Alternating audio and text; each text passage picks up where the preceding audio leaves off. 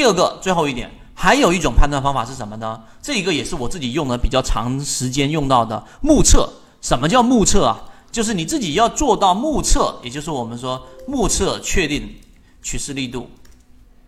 这个事情呢，其实很多人会觉得哇，是不是非常难去完成？其实并不难。我们来看，还有一种方法，就是有一个非常简单的概念，就是当这个当下与前一轮的结束时间。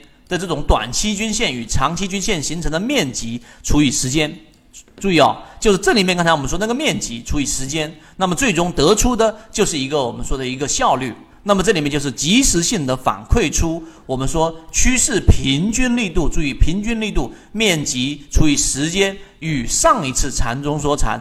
泽西缠论的平均力度啊的平均力度的一个比较，有这一次和上一次的比较的强弱对比。如果一旦出现了比上一次弱，那么这就有可以判断出形成了一个我们所说的背驰了。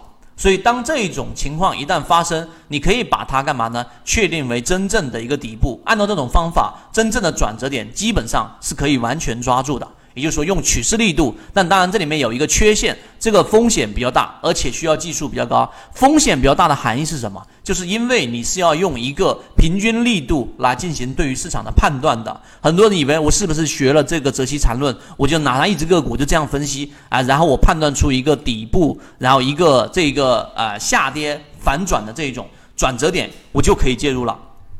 其实不是的。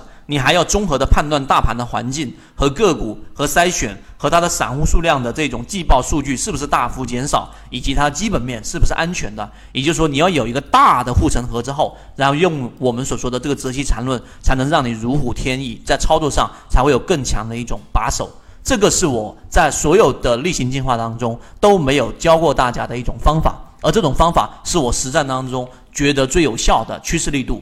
实际例子给大家看，像刚才的恰恰食品，对不对？那我怎么样去判断一只个股的一个取势力度啊？对不对？那注意看，像这种地方就会更贴近于实战了。像这个地方上所形成的面积，看到了没有？五日线跟十日线，白线跟粉跟这个紫线形成的面积和这里面形成的面积，其实在这个位置上，它的取势力度啊。就已经是出现了一个衰竭的，所以在这种这种地方，你选择出来其实是没有问题，减仓或者怎么样都是没有问题的，你躲过了这一波的上调调整。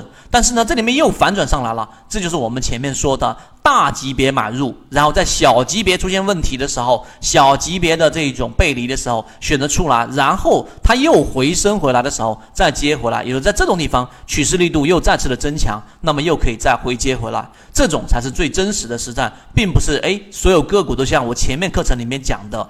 我们说的贵州茅台一样，好像很长一段时间才出现了我们说的这一种呃卖点，并不是的。正的操作，当你去明白背离、背驰，去了解趋势的时候，所谓为什么是硬核？因为在这个地方上，你能够有实战的经验。后期我们所有参与到泽西缠论里面的各位，我们会不断的拿例子给大家去做一个学习和验证。那么最后你就会发现，关键是在这里。而不是在后面这一节里面的，哎，到底每一笔啊，你是错了还是我是错的啦？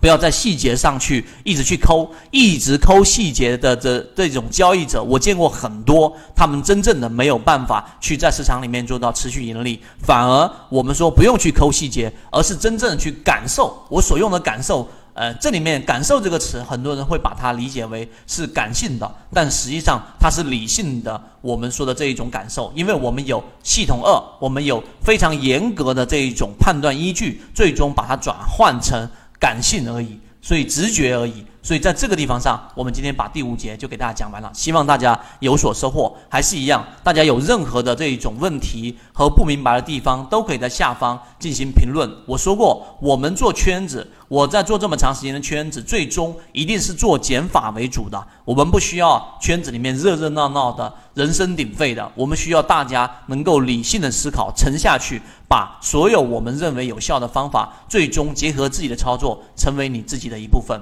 所以今天我们讲的内容就在这么多，希望对大家有所帮助，和你一起终身进化。好，各位再见。